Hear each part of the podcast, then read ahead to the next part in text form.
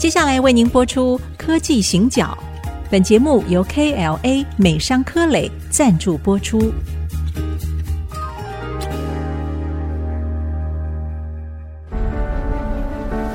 从区域情势、产业变迁到文化体验，娓娓道来全球供应链的故事。欢迎收听《科技行脚》。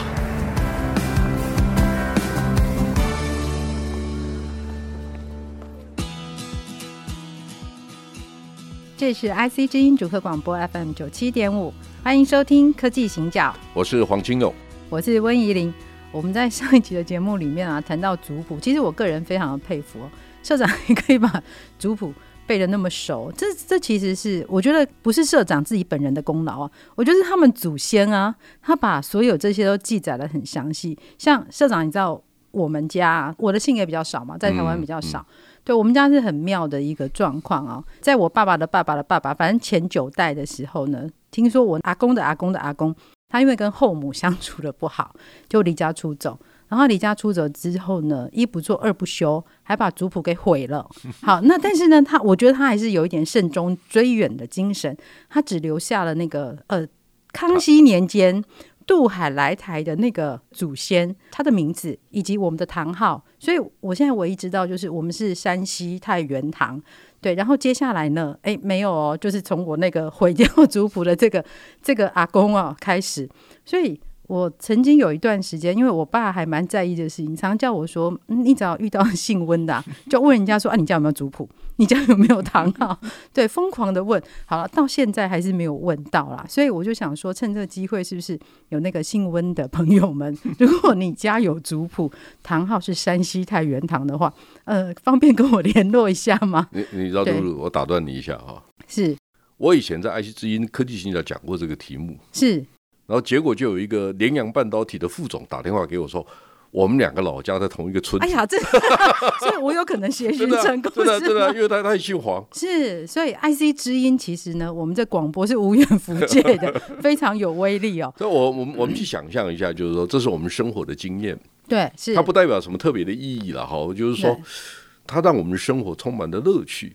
是啊，是啊，多样性。对，所以为什么我一直。就是从上一集就是要请社长来分享他在那个龙应台基金会的一个演讲哦。其实你看我们还没有分享完，因为呢理性的三个部分我们在上一集讲完，但是呢感性的三个部分，我们从燕云十六州从石敬瑭开始哈，那个不叫割让，我们现在发现它就是给嘛，对对，好给了出去之后呢，好，然后第二个就是太平天国之春，然后我们讲到了。呃，宜兰好，大部分的人他从跟太平天国这中间的关系是什么？那第三个呢？第三个感性的部分是什么？我其实想写一段台湾人的大江大海。嗯，因为我看到龙应台哈，我跟他在电话里面先对话哈，我就说，哎，龙老师，我知道你是湖南衡阳人，衡山，嗯，然后我说那边有一座山叫落雁峰，嗯、对不对？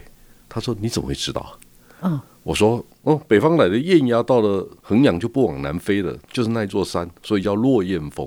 哦，我说我的想象力是台湾也是落雁的地方，所以你知道，大家知道吗？嗯、大家知道台湾整个岛被发现的鸟类大概有六百四十种啊，所以数量是很大的，很大。那另外它是一半候鸟，一半陆鸟，一半水鸟。好好，我们开始想象一下，台湾其实跟湖南的那个纬度差不多。是好，所以大家开始想象，就是说，我们也是一个可以落脚的地方。嗯，那我们可以看到很多北方来的，就是说，我们可能是因为大陆呃国共战争以后搬到台湾来，他们也是候鸟，已经到了台湾来，他们也落脚，也可能停下来了。还是人，还是家庭？是我我我就跟龙龙老师在谈这个事情。好，这是第一个。第二个，我说，哎，你的妈妈是千岛湖那边的人。好，千岛湖现在叫淳安，你知道吗？啊，是是，他们已经。然后呢，你知道吗？淳安是什么地方？淳安是新安江、信安江的旁边，你们听过这两条江吗？地理课有背过，地理课有背，但你知道它的中游是什么？不知道。它中游叫富春江。哦，富春就富春山区那个富春江，然后下游叫钱塘江，嗯，然后就从杭州附近出海嘛，对不对？所以我们开始去理解一下这地理条件，然后呢，你会发现说，新安江跟信安江这两条江呢，其实它代表两个很不一样的意义，嗯，因为北边的这一条。它就是徽商到杭州的路线，就胡雪岩啊，呃或者胡适啊，都走这条路出来的。好，那他的妈妈龙应台的妈妈是淳安从千岛湖出来的，他走的是另外一条江，他们会在富阳汇合。那大家知道富阳是什么地方？富阳是中国的造纸的重镇，所以中国最好的纸除了宣纸之外，就在富阳。那富阳再往杭州的方向走，不要几公里，就是那个地方叫富春山居，就是黄公望写画那个富春山居的地方。那现在有一个旅馆在那边，你知道吗？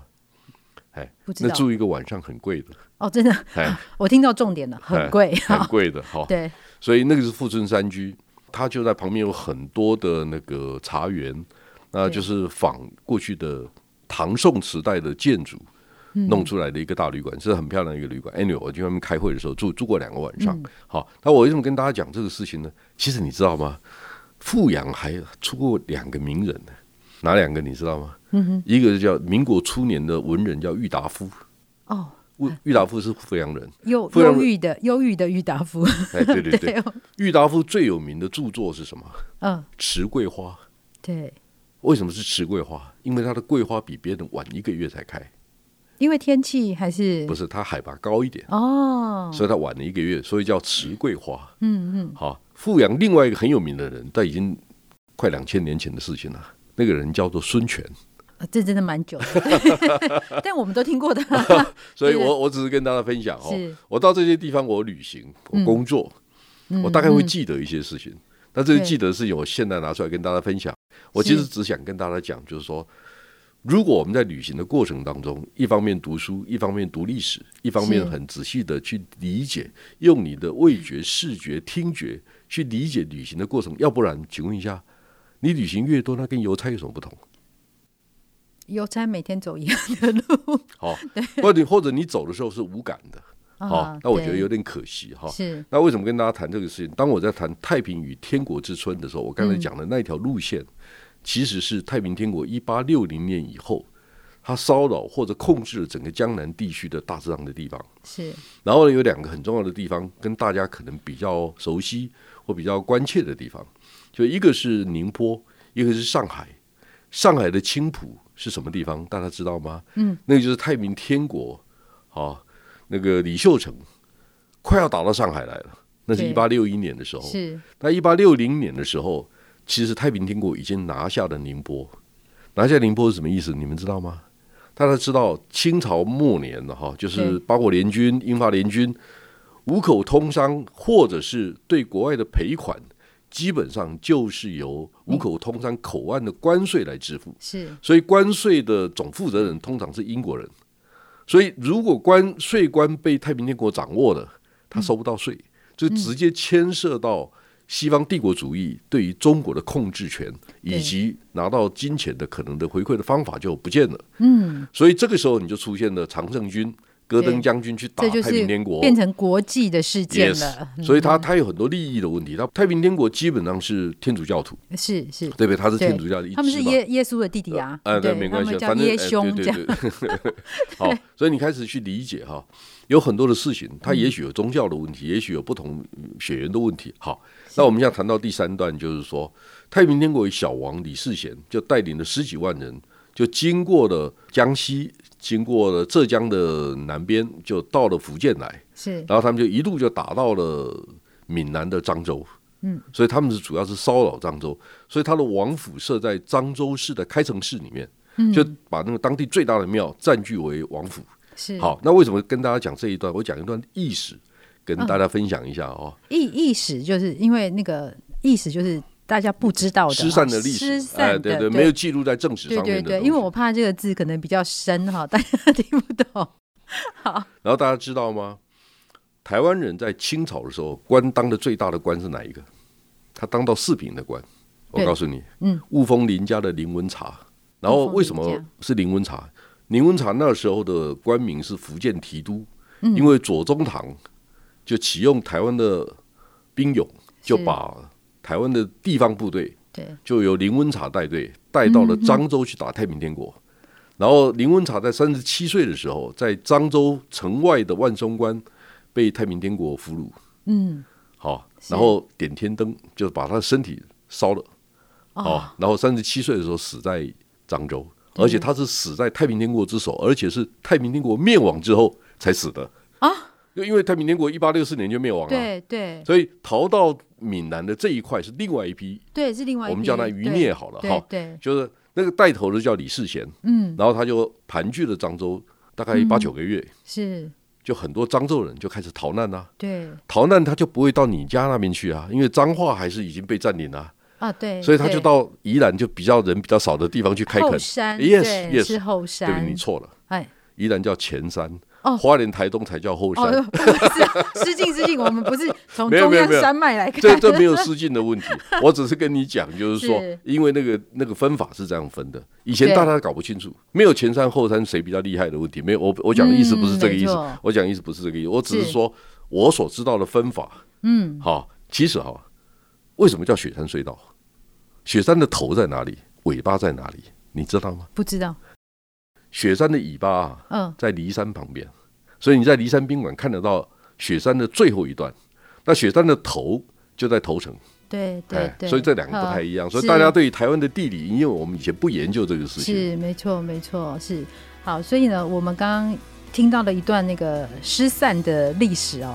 那我们先休息一下，回来再继续。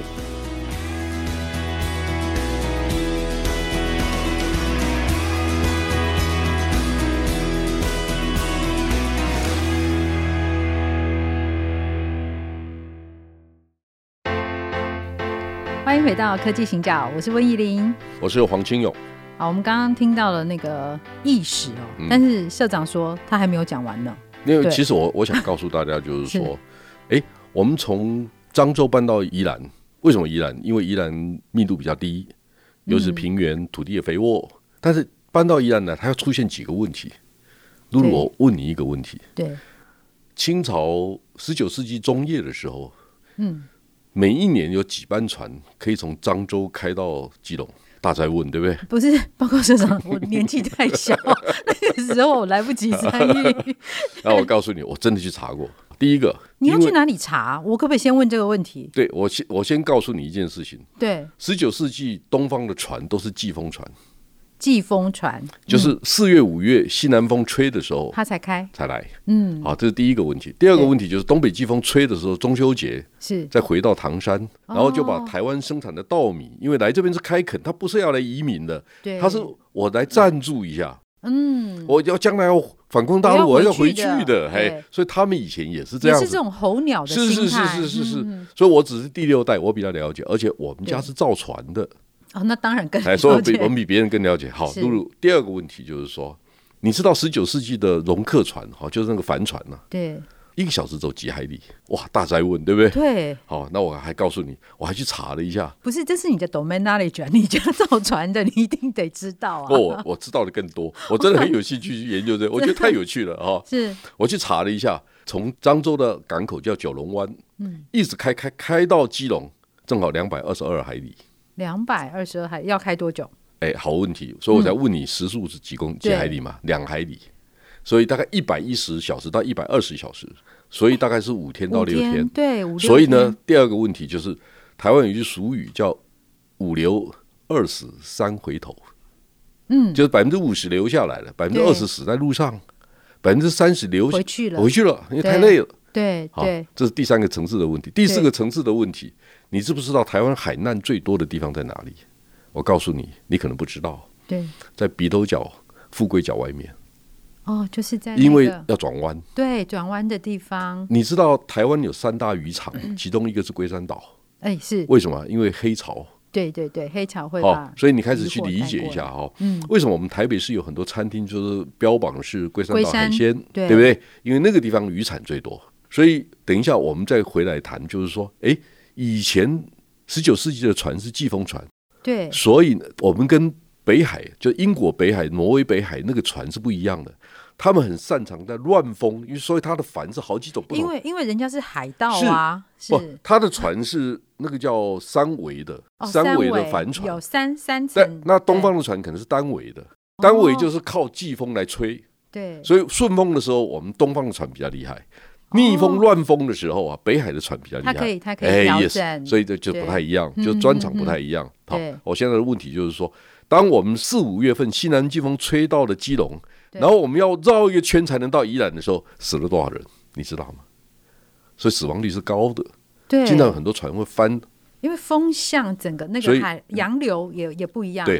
啊，哦，所以呢，如果你要找沉船的话，是鼻头角外还很多，目目前还很多吗？但是不太值钱，因为移民没什么钱。是啦，说的也是。所以我只是我只是告诉大家有这么一个故事。嗯嗯。好，第二个就是说，十九世纪宜兰的稻米是不值钱的，为什么？风险很高，所以送到了基隆，人家要不要你退不回去，因为以前没有交通的条件，所以以前宜兰到基隆它是要坐船的，它没有没有铁路，没有公路，所以要走路淡南古道。一直走到那边去，所以大家要知道，这是一个过去先民开发非常辛苦的过程。如果大家有机会去走朝林古道，嗯，你在路上可以看到几个重要的石碑，一个叫威震蛮烟碑，对不对？对。第二个是虎字碑，对。你知道吗？落款的人是谁？落款人叫刘明灯，嗯，他是刘铭传手下的一个大将总兵。这个人是呢。张家界的土家族，我都研究过。哦。然后跟淮军的系统有关，嗯，所以台湾在清朝末年的时候是淮军的系统，对。所以李鸿章说台湾人是男无情女无义这个事情，还有鸟不语花不香，对对对，他他讲类似这个事情，但这个我是觉得传述的方法是不是有问题？他不会对台湾没有了解，因为他手下的大将刘铭传都在台湾，他们都是安徽人。是啊，还是他那时候只是要劝大家说，因为现在割给别人没关系，很多年的嘛，哈。对，我们也不用再去翻，对，不要不要不要计较，哈。但是我我想告诉大家一件事情，嗯，大家知道吗？